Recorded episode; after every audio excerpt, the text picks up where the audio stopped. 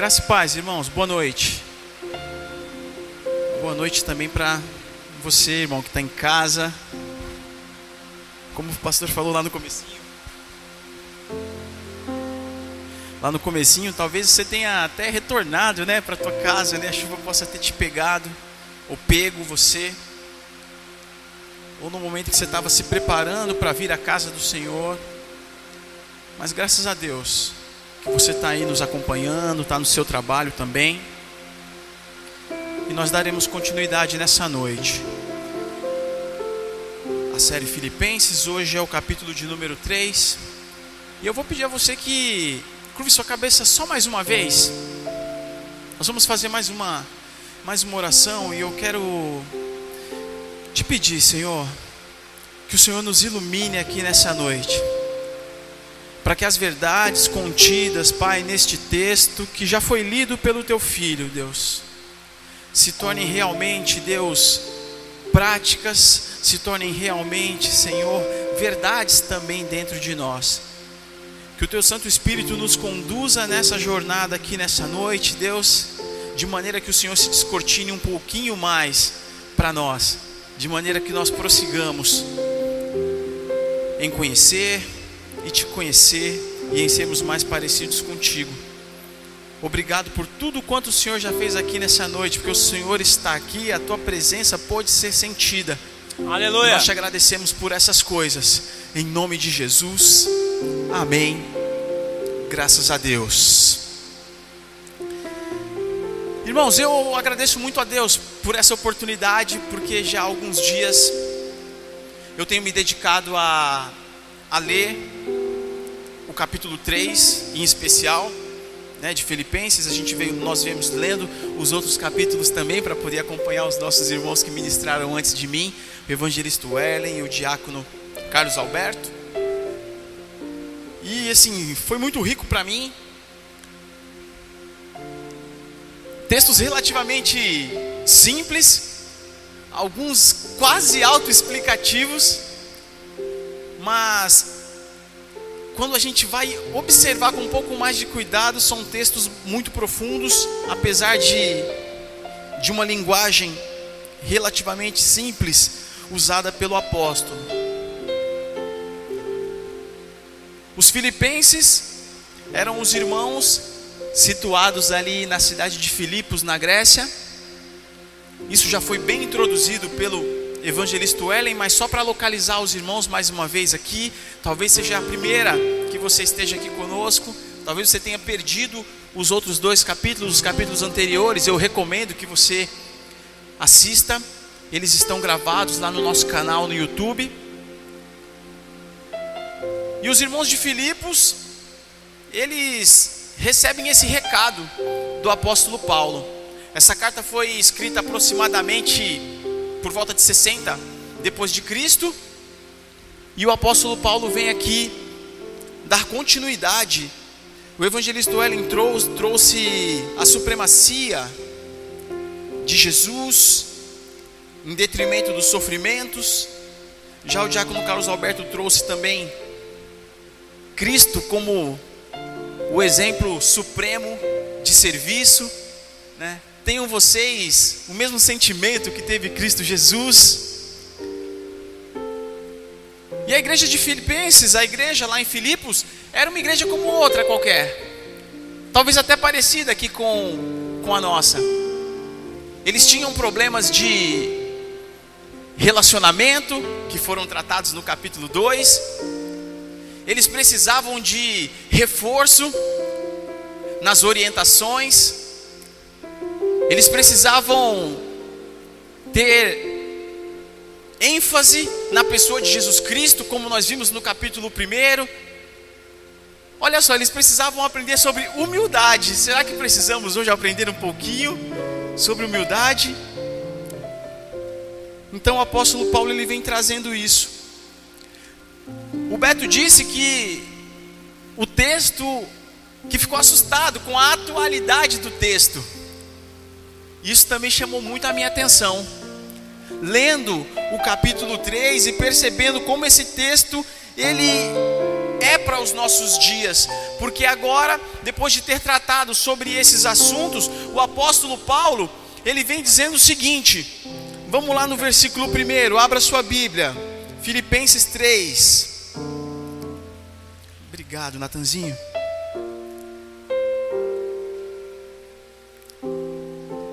Finalmente, meus irmãos, alegrem-se no Senhor. Ele explica sobre humildade, ele fala sobre a supremacia de Jesus, ele fala sobre você preferir o seu irmão em honra, ele explica uma série de contextos da igreja e ele quer agora caminhar para o final. Então ele diz: olha, irmãos, portanto, finalmente, alegrem-se no Senhor. No capítulo 1 ele fala dos seus sofrimentos, e agora ele está dizendo, irmãos, finalmente alegrem-se no Senhor. Eu me lembro que uma vez eu ministrei, não aqui, numa outra igreja, e o tema era a difícil tarefa da alegria. E o apóstolo Paulo vem trazendo esse reforço já no primeiro versículo do capítulo 3, dizendo: Irmãos, ainda que você passe por situações difíceis, eu quero dizer para você: alegrem-se no Senhor. E já tem algo aqui para a gente descortinar, porque a alegria que o apóstolo Paulo vem trazendo aqui não é uma alegria qualquer. Nós acabamos de sair do feriado de carnaval, a festa da pseudo alegria, que termina exatamente numa quarta-feira de cinzas, numa quarta-feira sem, sem cor. Eu ainda recebi no, no meu telefone hoje: o que você vai fazer para curar a sua ressaca? E o apóstolo Paulo vem trazendo um outro contexto de alegria. Ele vem dizendo que há sim uma alegria diferente, e essa alegria, ela não é a alegria no mundo, essa alegria, ela é achada no Senhor. É interessante que nós observemos isso, porque o apóstolo Paulo ele simplesmente poderia ter dito, irmãos, alegrem-se, estejam contentes, mas o apóstolo Paulo sabe que se a nossa alegria não for baseada no Senhor, ela vai perecer. Irmãos, sem medo de errar, eu digo para você: é difícil se manter alegre se não for no Senhor. É difícil se manter equilibrado se não for no Senhor. A nossa alegria ela é centralizada no Senhor. A cruz nos remete à dor e a sofrimento num primeiro momento. E se nós olharmos somente para a cruz, nós não encontraremos alegria.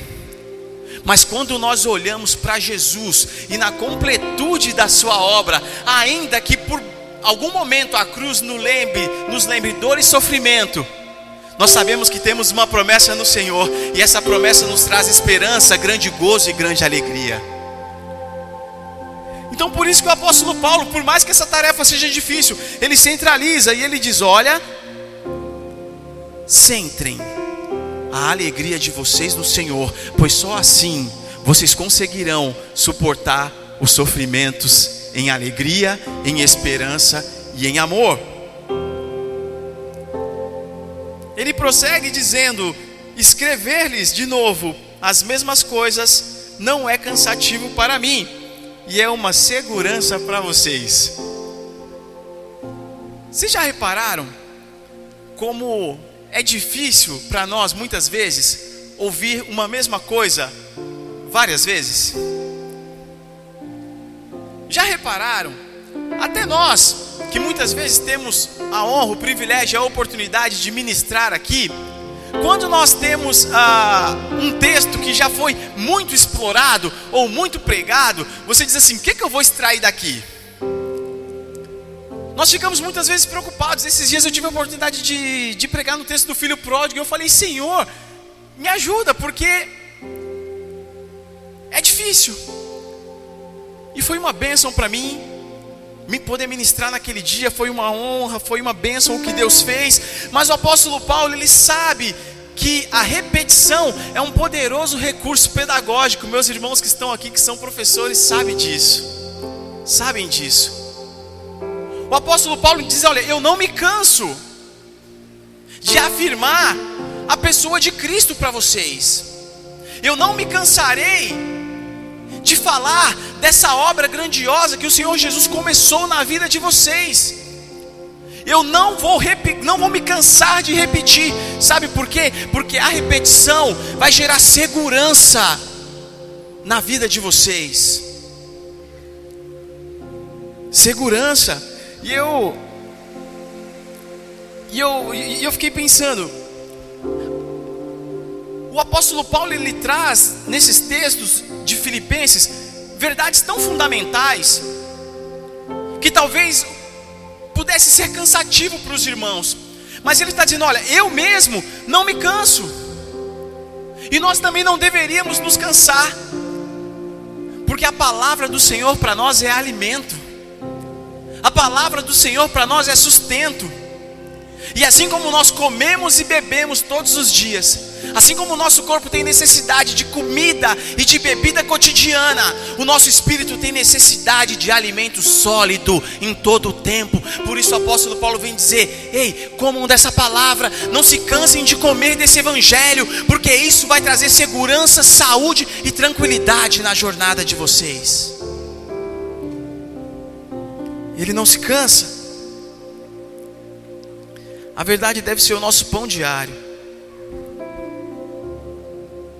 O apóstolo Paulo está dizendo: olha, que nem a igreja, e que nem nenhum mestre, aquele que ensina, se inquiete, se sinta desconfortável. E isso veio ao meu coração, Alex, que você nunca mais se sinta inquieto de trazer repetidamente as verdades fundamentais do Evangelho para a tua igreja, para a tua casa, para tua família, para os teus amigos. Repita, repita, para que isso fixe no coração dos seus irmãos. Versículo de número 2. Aqui ele justifica. Por que, que ele não se cansa de repetir? Porque ele diz aqui o seguinte: cuidado com os cães Cuidado com esses que praticam o mal, e cuidado com a falsa circuncisão. Irmãos, é necessário repetir. O apóstolo Paulo ele destaca aqui três cuidados: cuidado com os cães, com os falsos. Deixa eu retornar aqui com os, os que praticam o mal e com a falsa circuncisão. O apóstolo Paulo aqui ele é categórico, ele está dizendo: olha, tomem cuidado. Os cães, se nós formos lá em Gálatas, por exemplo, aqui, muitas vezes a palavra do Senhor diz: olha, não é, não é razoável tirar o pão ali da mesa e deitar aos cachorrinhos. Os cães aqui eram considerados os gentios, os falsos mestres, aqueles que traziam um ensino equivocado para a sua igreja. E aqui o apóstolo Paulo ele justifica por que, que ele é tão repetitivo muitas vezes. Porque a gente precisa lembrar que o apóstolo Paulo, quando ele escreve essa carta, ele não está numa condição física muito favorável. O apóstolo Paulo ele se encontra preso numa prisão em Roma. Quando ele escreve, fisicamente ele está preso, mas espiritualmente ele está livre. Aleluia. Para exortar a sua igreja.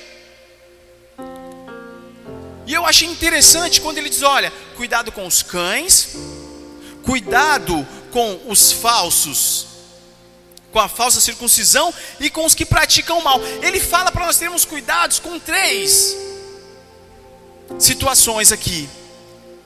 Mas ele não fala de três pessoas diferentes.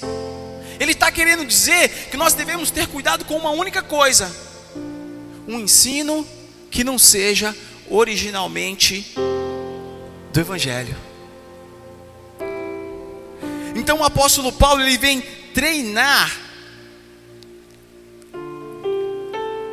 os crentes de Filipos para que eles tomassem cuidado com falsos ensinos. E o ensino falso principal que era aplicado aqui os judaizantes daquela época eles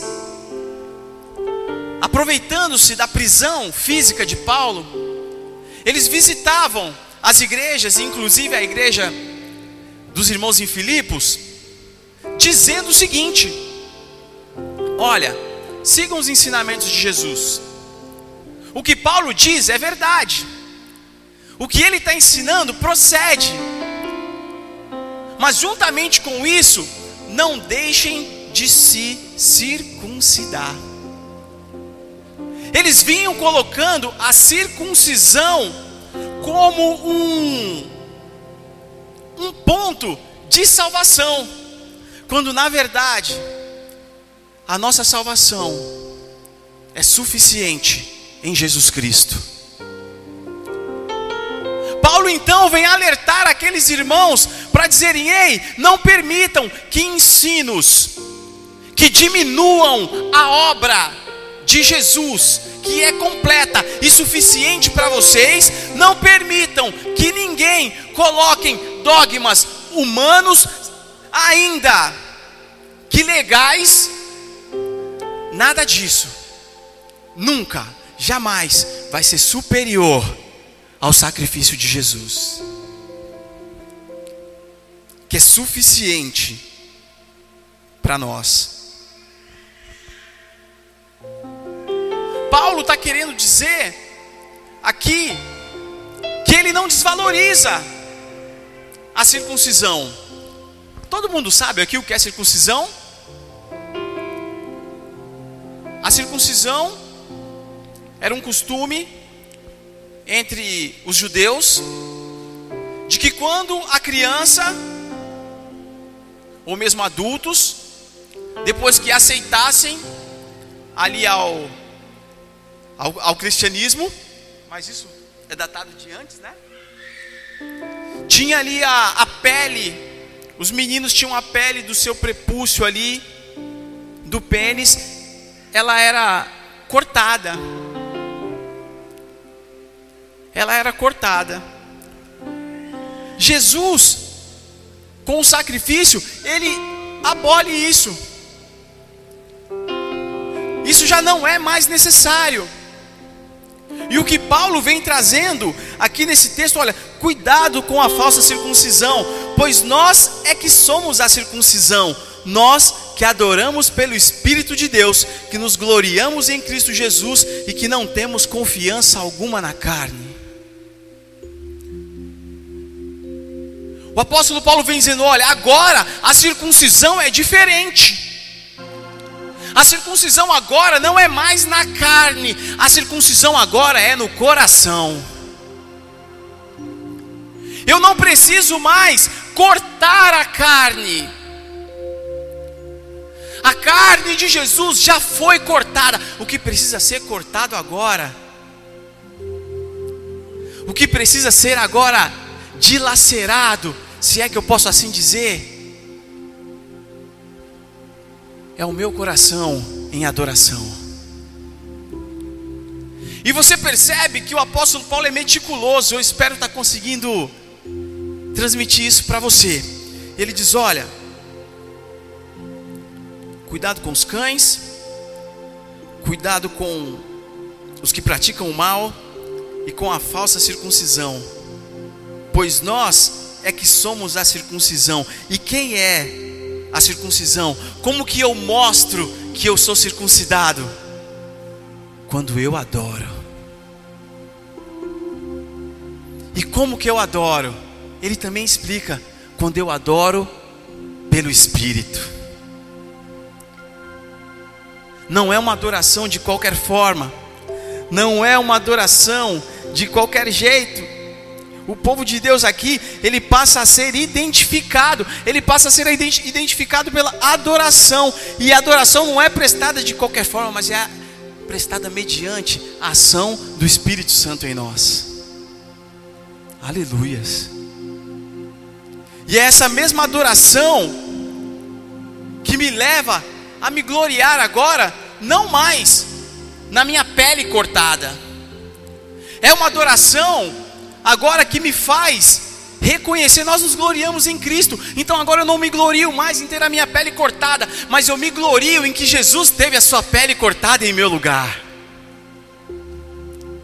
Eu me glorio agora em saber que Jesus se entregou em mim e que a obra dele é suficiente, então eu me glorio nele. E não mais nas minhas obras. Não há mais obra humana. Não há mais nada que o homem possa fazer em que ele possa achar motivo para se gloriar, em que ele possa achar motivo para dizer: olha, eu sou isso ou sou aquilo, eu me circuncidei ou não, me, ou, ou não circuncidei, para que a salvação não tivesse nenhuma relação com a minha ação, exceto a ação de me aproximar e aceitar Jesus Cristo como o único e suficiente Salvador da minha vida, aleluias. E por isso nós nos gloriamos e não temos confiança nenhuma na carne.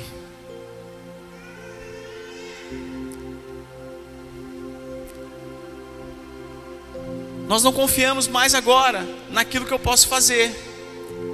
Nós não confiamos mais em quão reto eu possa andar. Embora isso não seja desprezível, mas agora nós confiamos, toda a nossa confiança de salvação é depositada somente em Cristo Jesus, para a honra, glória e louvor somente dEle. Aleluias.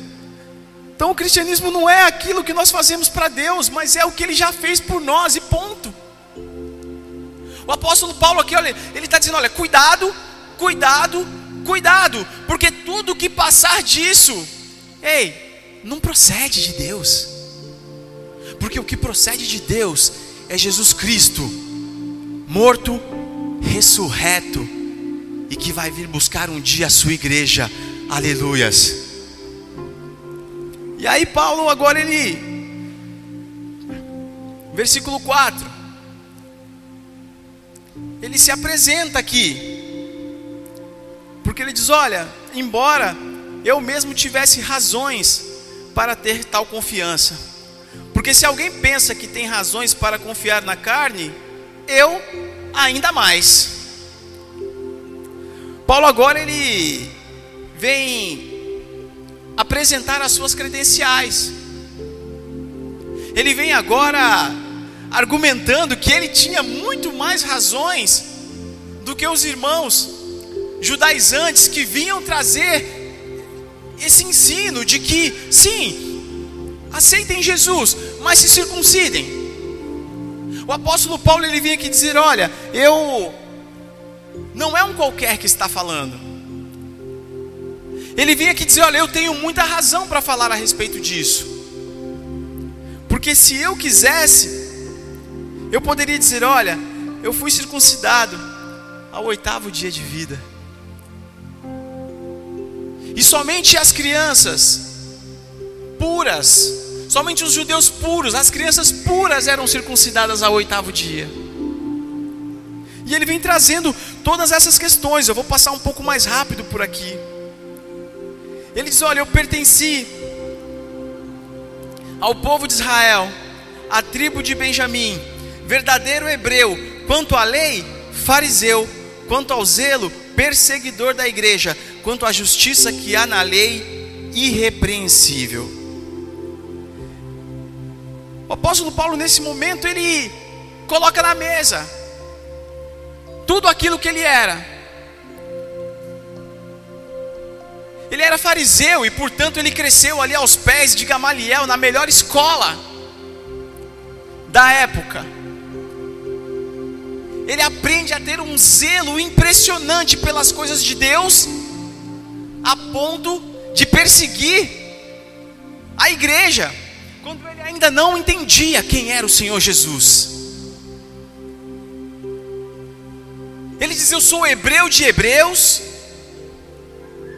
eu tenho pureza no sangue, eu sou da tribo de Israel, da tribo de Benjamim, eu posso fazer a minha árvore genealógica ah, meus irmãos, e quantas vezes a gente não está dentro da igreja fazendo as mesmas coisas?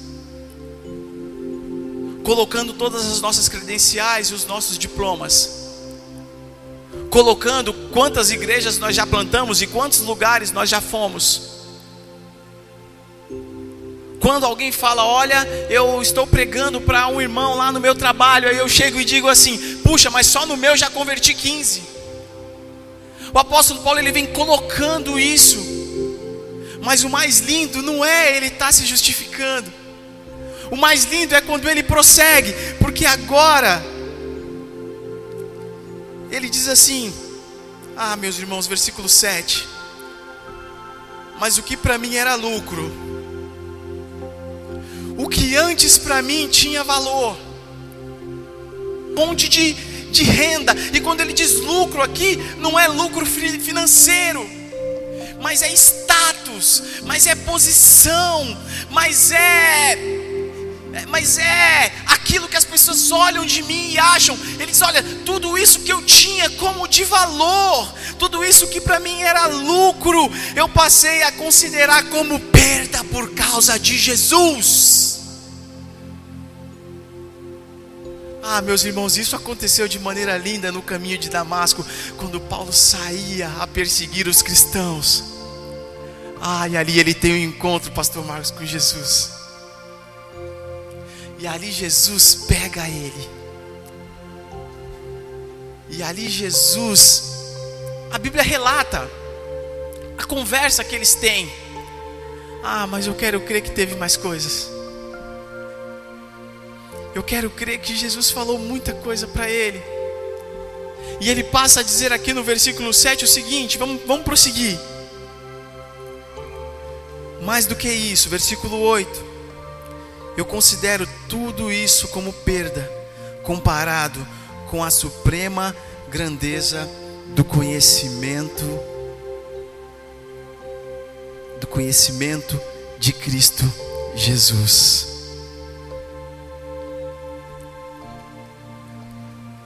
Querido, o apóstolo Paulo agora ele traz um contraste que a gente precisa aplicar à nossa vida. O apóstolo Paulo ele vem falando de tudo aquilo que o mundo considera de valor. Ele vem falando sobre tudo aquilo que as pessoas acham. Sabe quando você olha uma pessoa e você diz assim: essa pessoa é de sucesso? Sabe quando você olha para alguém e fala: Alisson, esse cara é bem sucedido? O apóstolo Paulo ele vem trazendo isso, irmãos. Se fosse aqui nos nossos dias, ele dizia assim: Olha, minha família tem nome na avenida principal da cidade. Eu tenho posses. Eu estudo nas melhores escolas.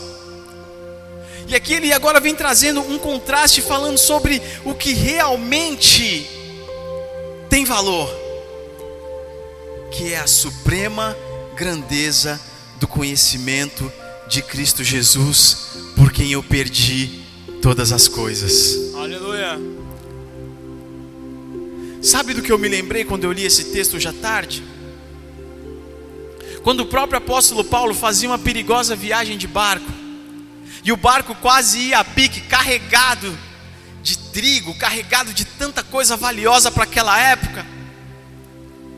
E eles tiveram, ó, que jogar fora tudo aquilo. Eles tiveram que dispensar tudo aquilo, sabe para quê? para não perder a vida, porque a própria vida dele estava em risco, o próprio barco estava em risco. Ei, vai ter muita coisa na minha e na sua vida que para nós não perdermos a vida e para ganhar a Cristo, nós vamos ter que jogar fora. Você me desculpa, irmão. Vai ter diploma que você tem aí, ó, que Cristo, ó, vai querer que você jogue fora. É duro ouvir, não é? Tem relacionamento, tem que jogar fora. Coisa que nós valorizamos e que é preciso jogar fora. Paulo dizia: tudo aqui para mim era lucro, agora não é mais. Porque agora é a suprema grandeza do conhecimento de Jesus que vale para mim.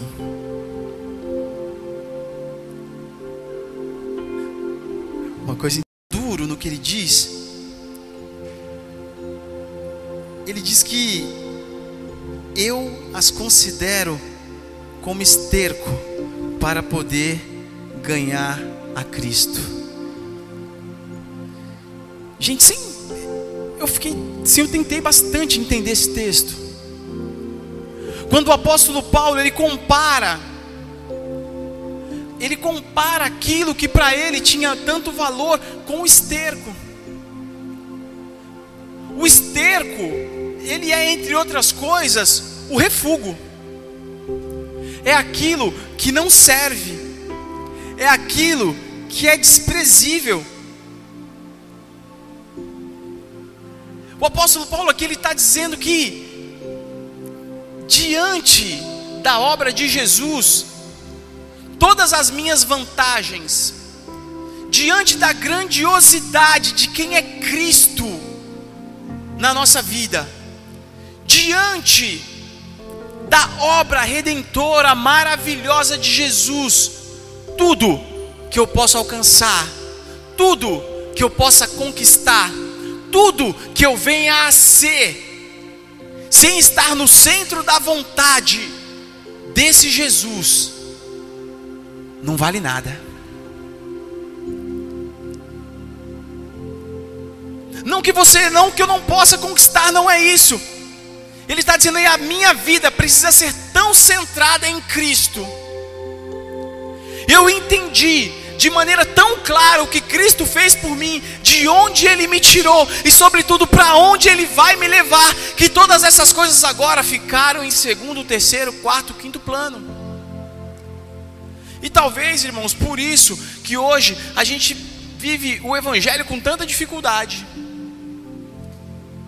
Talvez por isso que se desprender de alguma coisa, e quando eu digo se desprender de alguma coisa, eu não estou falando de nada muito incrível, não. Às vezes desprender do nosso próprio tempo, desprender às vezes de um final de semana de descanso. Talvez por isso que nós hoje em dia, para a gente se desprender de alguma coisa para o Senhor é tão difícil, sabe por quê? Porque essas coisas ainda estão com um valor muito alto para nós em comparação com a suprema grandeza do conhecimento de Cristo.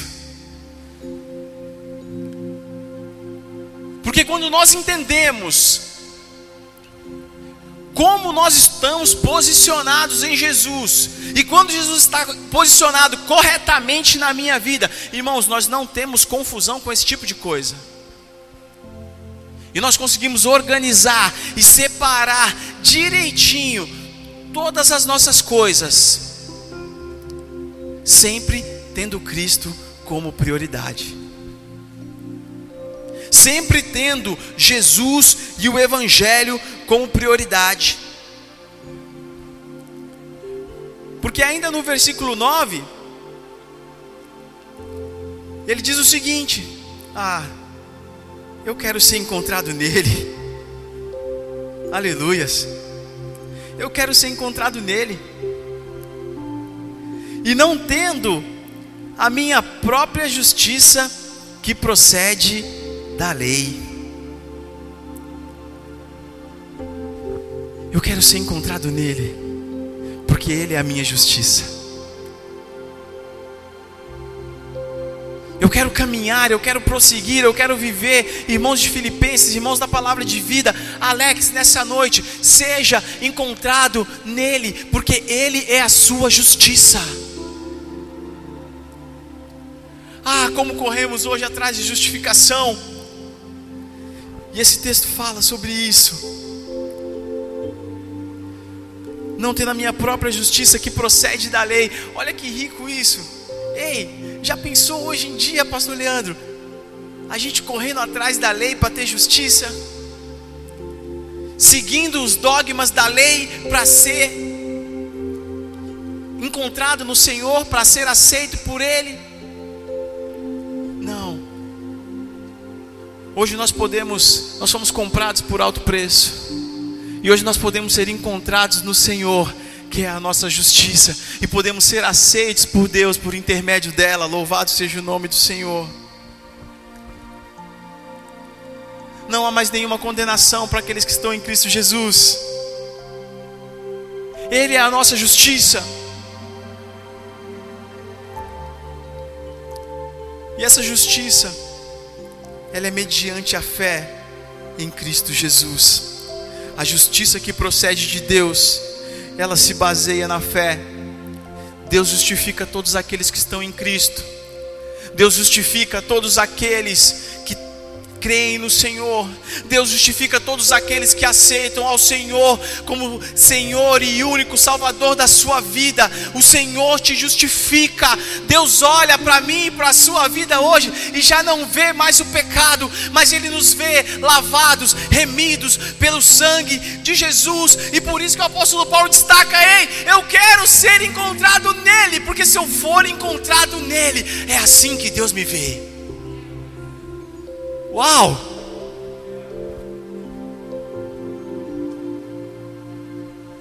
Isso é rico. Porque quando eu acordo pela manhã, não é só o Alex que acordou. Não, não, não, não, não, não é o Alex, não é essa carne. Não é esse esqueleto que se levantou. Não. Ei, filho, te dou mais um dia de vida vai e vai vencer. Quando Ei, acaba o dia do inferno porque se levantou o filho de Deus. Se estamos em Cristo, temos nele aonde você quer chegar no Senhor, que ele não pode te levar. Fecha esse parêntese aqui.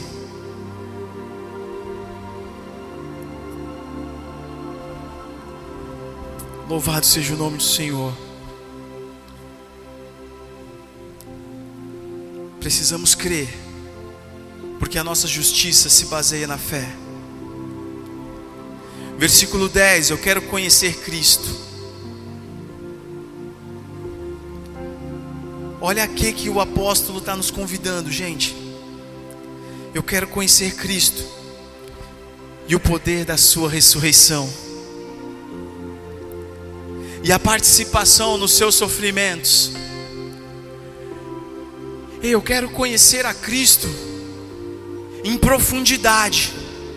Participar dos seus sofrimentos é comunhão, mas conhecê-lo na sua ressurreição é vivenciar o sobrenatural aqui na terra. Mortos para o pecado, mas ressurretos nele para uma vida por isso que o salmista diz: Olha, eu elevo os meus olhos para os montes, de onde me vem o socorro. Irmãos, eu sei que a nossa vida aqui nessa terra tem muitas dificuldades, tem muitos problemas, mas é a isso, é a esse, é a esse modo de vida que nós somos convidados. Você percebe? Versículo 10: Quero conhecer a Cristo e o poder da Sua ressurreição, e eu quero participar e a participação em seus sofrimentos, tornando-me como Ele em Sua morte. Quando Jesus morre,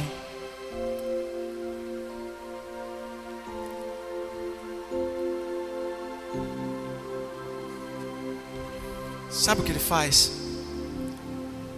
Ele cumpre a vontade do Pai. Então, quando eu torno-me como Ele na Sua morte, eu estou dizendo, ei, Pai, eu quero ser mais obediente, eu quero ser mais parecido com Teu filho, eu quero estar mais atento àquilo que o Senhor atenta, eu quero dar mais valor àquilo que o Senhor valoriza.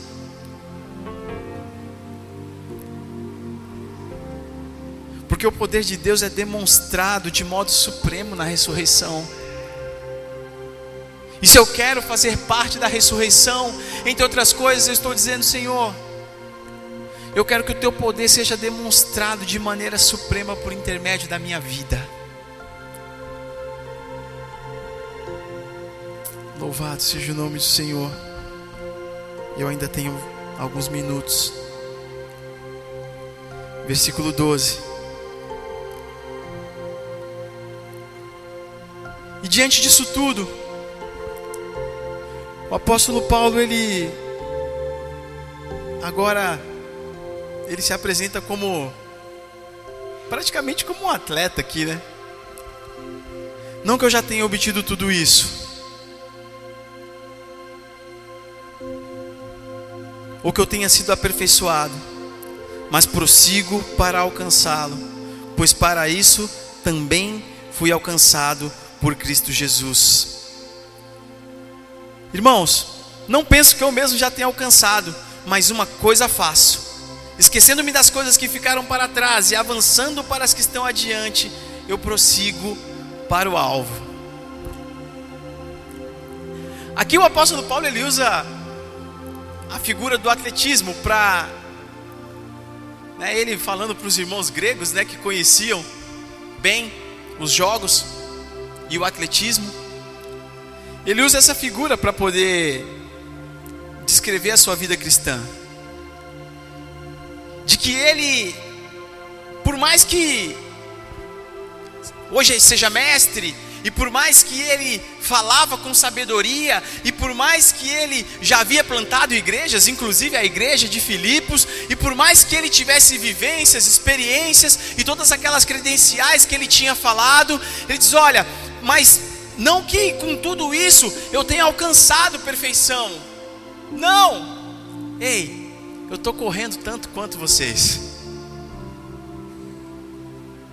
Eu estou caminhando junto com vocês. Nós estamos indo por um mesmo caminho, para um mesmo lugar.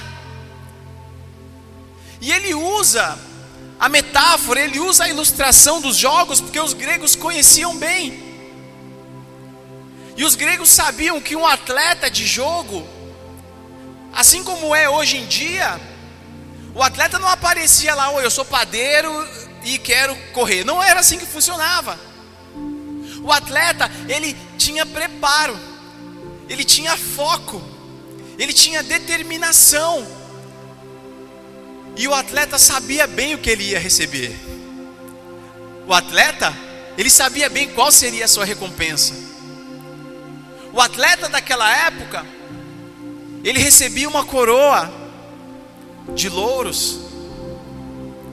Ele recebia o equivalente a 500 dracmas.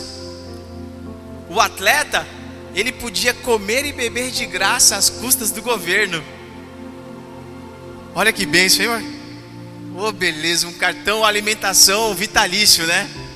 Porque quando você ganhava, aquilo ficava para você vitalício, você era para sempre um campeão. Tá entendendo onde eu quero chegar? Ei, querido, Paulo está dizendo: embora os atletas que vocês conhecem correm atrás de algo que perece, ei, nós estamos caminhando em direção de um prêmio eterno, incorruptível e que vai fazer de mim e você campeões para sempre. Veja só. O apóstolo Paulo aqui, não que eu já tenha obtido tudo isso, ou que já tenha sido aperfeiçoado, mas eu prossigo para alcançá-lo. Olha só, o apóstolo Paulo está dizendo assim, ele não quis dizer com essa prepotência que eu vou usar agora, mas ele quis dizer assim: olha, por mais que eu já tenha realizado tudo isso, eu ainda estou insatisfeito. Uma insatisfação santa, uma insatisfação do bem, se é que eu posso dizer. Porque ah, fala a verdade, se às vezes a gente não está muito acomodado com tudo aquilo que a gente já fez no Evangelho. Fala a verdade. Fala a verdade se quando, às vezes, aquele irmão ele mudou de igreja. Aí quando ele chega na igreja, ele fala assim: Ó, oh, vim aqui só para receber, porque eu quero descansar e eu quero, pastor, não me coloca, não me peça nada. E aqui o apóstolo Paulo está dizendo: Ei, sejam, sejam insatisfeitos espiritualmente. Fiquem insatisfeitos. Porque ainda há muito que nós possamos produzir para o Senhor. E é isso que o apóstolo Paulo está dizendo. E ele está falando, entre outras coisas, sabe por que ele se sente satisfeito? Porque ele está lá, ó, como um atleta, olhando para o alvo. E quando ele olha para o alvo, ele não se desvia nem para a direita, nem para a esquerda. Ele não se atrapalha com nada, porque ele tem foco. Ele não se atrapalha com nada, porque ele tem determinação. Então por isso que ele nunca vai estar satisfeito. Porque sabe quando é que um atleta se satisfaz? Quando ele passa pela linha de chegada. Nós só podemos parar, nós só vamos ficar satisfeitos quando nós, nosso descanso não é aqui, irmãos. Nós só vamos ficar satisfeitos quando nós estivermos na glória com o nosso Senhor Jesus, e esse é o alvo que Paulo diz aqui. Eu prossigo para o alvo a fim de ganhar o prêmio do chamado celestial em Deus, de Deus em Cristo Jesus. E aqui também tem outra coisinha que eu quero destacar. Ei, seu chamado em Deus, o chamado de Deus para você é em Cristo, nunca vai ser fora dele. Então, quer você faça, coma, beba, ei, tudo tem que estar centralizado em Cristo. Sua vida tem que estar centralizada em Cristo. Irmão Alex, eu quero ser presidente da nossa nação. Irmão, esteja centrado em Cristo. Eu quero ser o melhor profissional da minha área. Esteja centrado em Cristo. Eu quero ser um ministro do Evangelho na casa do Senhor e pregar para as nações. Esteja centrado em Cristo. Eu quero ser um esportista, o melhor atleta da minha modalidade. Esteja centrado em Cristo. Não importa aquilo para o qual o Senhor Jesus te chame, aquilo para melhor, aquilo para o qual Deus te chame. Você só vai obter êxito se você estiver centrado em Jesus. O Senhor me faz lembrar que às vezes, sabe um chamado rico e legal que a gente tem, Halisson, ser pai e ser mãe. Só seria um bom pai, uma boa mãe, uma boa esposa, um bom marido. Se eu estiver centrado em Jesus. Às vezes as coisas estão completamente. Eu não, não coloquei isso aqui, mas eu preciso dizer isso para você. Irmão, você que me ouve na internet, a sua casa está uma bagunça, sabe por quê? Porque você é o melhor em tudo, você só não é o melhor cristão. Você tem êxito em tudo. Sua casa está cheia de amigos. Você é o melhor na sua profissão, na sua casa, no seu esporte. O seu Instagram é lindo, de tanta foto chique, de tanta coisa legal que você faz, mas você não está centrado em Cristo.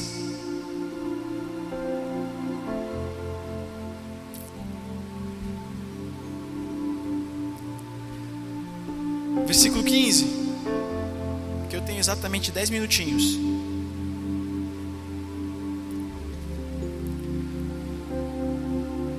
Todos nós que alcançamos a maturidade, devemos ver as coisas dessa forma. E se em algum aspecto vocês pensam de modo diferente, isso também Deus vai esclarecer vocês. Então somente vivamos de acordo com o que já alcançamos.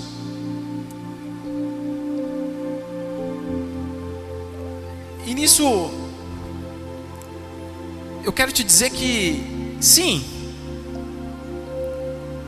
o apóstolo Paulo está dizendo: olha, nós precisamos prosseguir para o alvo e viver de acordo com tudo isso que nós já alcançamos. Irmãos, não dá mais para a gente viver de outra maneira que não seja correndo para o alvo. É isso que ele está dizendo. Não dá, irmãos, não dá mais para a gente voltar, dar passos atrás. exceto que esses passos sejam para nos dar mais impulso para chegar onde o Senhor quer que nós chegamos. Não dá mais para a igreja retroceder. Isso que o apóstolo Paulo está querendo dizer aqui para os irmãos de, de, de Filipos, está dizendo para nós aqui nessa noite também. Igreja do Senhor, nós não podemos mais retroceder. Pai de família, não dá mais para retroceder. E trazendo aqui para nós, para isso ficar bem prático, eu estou querendo dizer que só nos resta espaço para avanço. Presbítero Leandro. E aí a pergunta que fica para nós é: em que você tem investido para avançar no Senhor? Como tem estado a sua vida, as suas prioridades, elas estão, elas estão te levando para avançar no Senhor? Elas estão te levando para ajudar a igreja do Senhor a avançar? Passa-se dias, semanas, meses, anos, e como está a nossa vida? A nossa vida está avançando no Senhor. A nossa vida é uma contribuição para que o evangelho avance. O apóstolo Paulo ele diz: "Olha, vivamos de acordo com aquilo que já alcançamos." Versículo 16, 17: Sigam unidos o meu exemplo e observem os que vivem de acordo com o padrão que já lhes apresentamos. O apóstolo Paulo ele era sensacional porque e até hoje, né, suas palavras são sensacionais, porque ele se coloca mesmo como exemplo, sem medo. Sem medo de se colocar como exemplo. Olha, me observem.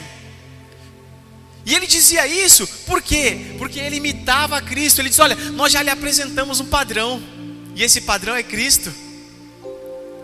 Nós já lhe apresentamos um modelo.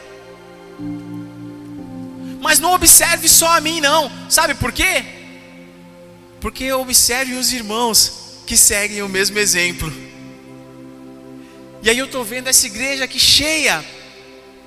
E eu digo: olha, sigam o meu exemplo, mas não somente o meu, mas de todos esses crentes que estão aqui nessa noite, porque são imitadores de Jesus. E nessa hora era para a gente ter ouvido um amém sensacional. Então percebe? Então percebe como o apóstolo Paulo ele vem, ele vem destacando, olha, nós temos um padrão a seguir. E quando a gente não tem convicção, pastor Marcos, para falar sobre esse padrão, talvez a gente não esteja prosseguindo com tanta firmeza para o alvo.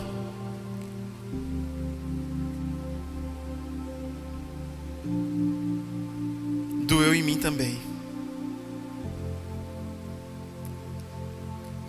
Versículo 18: Pois, como já lhe disse repetidas vezes, e agora repito com lágrimas, há muitos que vivem como inimigos da cruz de Cristo. O destino deles é a perdição, o seu Deus é o estômago, e eles têm orgulho daquilo que é vergonhoso.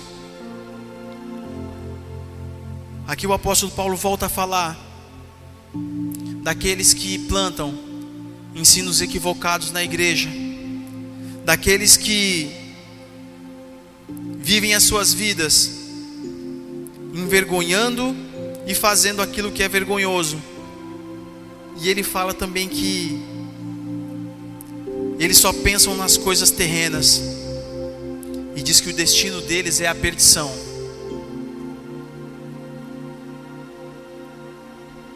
Esse alerta também é para nós, irmãos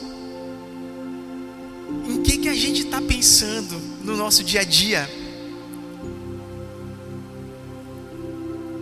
Assim como o apóstolo Paulo repetiu e insistiu, eu repito, como que estão as minhas prioridades?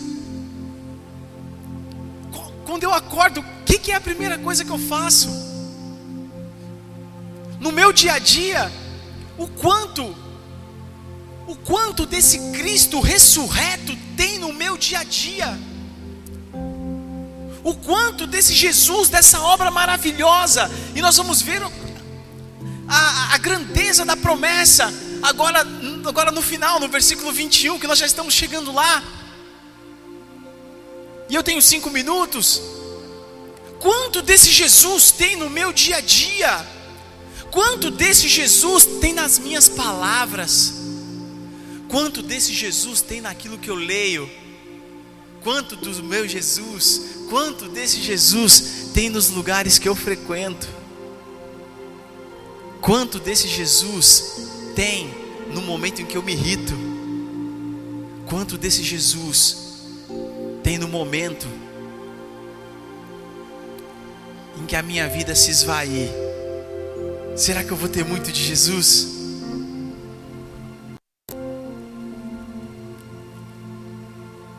O destino deles é a perdição. Mas o versículo 20 diz o seguinte: que conosco é diferente, porque a nossa cidadania está no céu. A nossa pátria é diferente, a nossa cidadania é diferenciada. Aqui o apóstolo Paulo ele está dizendo assim: sabe por que eu corro com esse afinco de atleta? Porque nem nessa terra eu não sou, porque eu tenho uma cidadania que é, que é do céu. E cidadania é coisa sensacional, porque cidadania me dá direitos especiais. Cidadania, porque assim, na verdade, Roma, onde Paulo estava,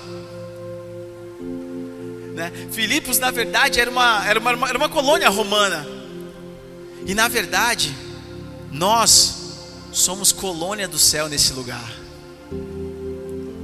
Imagina que aonde eu chego, o céu precisa chegar junto para virar território celestial. Já pensou se quando eu chegar no meu trabalho, na minha casa, eu pisar e ali virar céu? A minha cidadania é do céu de onde eu espero ansiosamente pelo Salvador. Nós somos um povo de cidadania diferente e um povo de uma esperança renovada. Eu espero ansiosamente o meu Salvador que vai vir do céu. Então eu posso correr, e ainda que eu me canse em algum momento, eu sou o povo da esperança. Eu sou o povo que espero ansiosamente o meu Salvador. Sabe por quê? Porque eu, embora eu, eu tenha cidadania, eu estou nessa terra como peregrino. Mas esse Salvador que eu anseio, vai pegar o passaporte chamado Livro da Vida e vai ver meu nome lá. E nesse dia, ah, nesse dia, nós vamos entrar no céu. E aí já não vai ser mais cidadania. Aí lá já vai ser minha pátria. Aí lá já vai ser a minha casa. Você já viu aquela pessoa, principalmente os mineirinhos, os nordestinos, nossos irmãos nordestinos que tem bastante aqui no sudeste, quando eles ficam anos sem ir lá na terrinha deles, sem ver os parentes, quem é nordestino aqui? Mineirinho. Quando vai lá se sente em casa? Meu Deus. Quando a gente chegar lá, meu irmão, nós vamos fazer igual o pastor Tamar fez agora. Pastor Tamar, você está bem aqui no céu? Demais! Aleluias! Porque agora não é mais cidadania. Então a gente vive hoje. Mas por que, que é tanta santidade? Mas por que, que é tanta adoração? Mas por que, que eu tenho que, por que, que eu tenho que estar na igreja? Eu tenho que estar na igreja porque eu gosto de adorar o Senhor, sim, mas porque eu amo o, esse amor, né? Como a gente costuma cantar. Mas por que, que eu vou? Mas por que, que eu tenho que correr com tanto afinco? Por que, que eu tenho que vigiar? Por que, que eu tenho que observar essa palavra? Sabe por quê? Porque é dessa forma que vai ser lá, irmão. Você tem que se acostumar a estar aqui dentro adorando. Você tem que se acostumar a estar na sua casa louvando o nome do Senhor. Você tem que se acostumar a viver as coisas celestiais, a viver o sobrenatural, a crer no Senhor sobre todas as coisas, porque lá vai ser dessa forma. Nós estamos peregrinando, estamos caminhando, estamos de passagem nessa terra, mas lá é a nossa morada e lá é desse jeito, irmão. Não tem pecado, não. Mas sabe também, lá não vai ter choro. É, Marcão. Lá não vai ter dor. E aí nós vamos cantar e ver o Senhor face a face. E eu preciso terminar.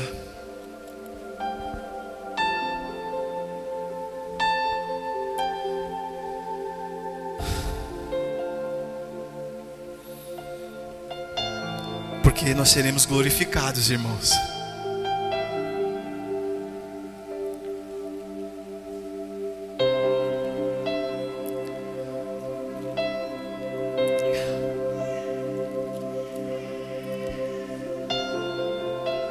Pelo poder. Coloca o versículo 21, os irmãos conseguem? Eu preciso que você. Amém. Pelo poder que o capacita a colocar todas as coisas debaixo do seu domínio. Ei, seu Pai é poderoso. Ele é poderoso para fazer, sabe o que? Transformar os nossos corpos humilhados. Irmão, Ele é poderoso para continuar e descontinuar. O que, que é isso? Ele vai pegar esse corpo, meu e seu, que nós temos hoje. Sim, humilhados em algum momento. Que sofreu os sofrimentos de Cristo nessa terra, militando na obra do Senhor. Ele vai descontinuar esse corpo. Mas ele vai continuar nos transformando a semelhança do seu corpo glorioso. Irmão, você pode ficar de pé em nome de Jesus.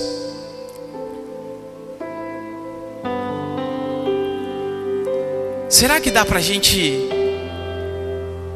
imaginar o corpo glorioso de Jesus? Será que dá para a gente imaginar um Deus acima de todos, acima de tudo? um Deus que é vestido de glória, um Deus cujo a orla do seu vestido enche todo o templo celestial. Você pode imaginar tudo isso? Querido, naquele grande dia, nós seremos transformados à semelhança desse corpo. E isso é promessa de Deus para mim e para a sua vida. E eu quero que você, em nome de Jesus, eu vou concluir. Nós seremos revestidos de imortalidade. Nós seremos revestidos de santidade. Nós seremos, até eu que não sei cantar, quero crer que vou ter uma voz linda para adorar o Senhor lá. as dificuldades que hoje você tem, às vezes de pegar essa palavra e ler e entender, tudo vai ser explicado, se é que haverá necessidade de explicação por Ele mesmo.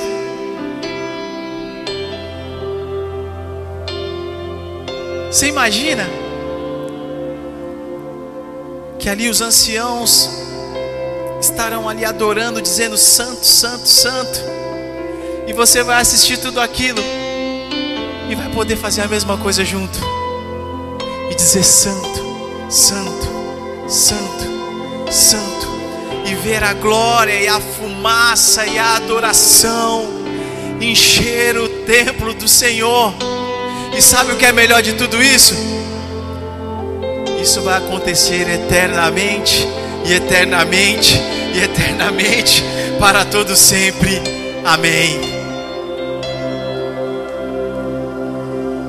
O apóstolo Paulo conclui: tirando de si todos os méritos humanos, colocando todos os méritos em Jesus e destacando a morte e a ressurreição de Jesus e a nossa glorificação junto com Ele. Então eu quero propor para você, assim como Ele propôs, ei, corra a sua corrida, prossiga para o alvo, porque os prêmios dessa terra, todos eles perecerão, mas a coroa que o Senhor tem preparado para mim e para você, essa não vai perecer, essa não vai se corromper, muito pelo contrário, nós a apresentaremos aos pés do Senhor Jesus naquele grande dia. Mas enquanto isso não acontece, sabe de uma coisa? Você pode fazer isso agora mesmo. Derrame sua coroa, derrame, se derrame, coloque sua coroa aos pés do Senhor. Agradeça a Ele pela palavra, Senhor Jesus. Eu quero te agradecer, Deus, pela riqueza da tua palavra. Quero te agradecer, Deus, pela maravilha do teu evangelho. Quero te agradecer, Deus, pela supremacia do teu sacrifício. Quero te agradecer, Deus, pelo seu amor ser incomparável. Quero te agradecer, meu Deus, por me tornar cooperador da tua obra nessa terra. Quero te agradecer, Deus, por proteger a tua igreja dos falsos ensinos. Quero te louvar, Senhor, sobretudo pela tua morte, pela tua ressurreição. Quero te glorificar nessa noite junto com os meus irmãos, Pai, pela tua promessa sobre as nossas vidas, Deus. E essa promessa que nos é garantida em Cristo Jesus, de que nós, Senhor, um dia estaremos contigo na glória, com os nossos corpos, Senhor, transformados, glorificados, aonde poderemos adorar ao Senhor para todo sempre. Continua fortalecendo a tua igreja nesse tempo. Continua, Deus, guardando os teus filhos nesse tempo. Para que nada, Senhor, venha nos desviar da tua verdade. Antes, Deus, o teu evangelho seja pregado, Deus, aqui, a tempo e fora de tempo, e em todos os lugares, Senhor, aonde os teus filhos, Deus, ao redor dessa terra, têm proclamado o teu nome, que os crentes sejam confirmados através da tua palavra, que haja salvação por intermédio dela, e que essa igreja, Senhor, seja uma verdadeira fábrica, Pai, de atletas de Cristo. Seja uma verdadeira fábrica, Senhor, de corredores do Evangelho, que não olham para trás, que não se distraem com as coisas desse tempo, mas que têm os seus olhos fitos no alvo, que têm os seus olhos, Senhor, focados em Jesus e no prêmio da Sua soberana vocação. Continua nos guardando, Deus. Esse é o meu pedido e o meu agradecimento em nome de Jesus. Amém. Graças a Deus.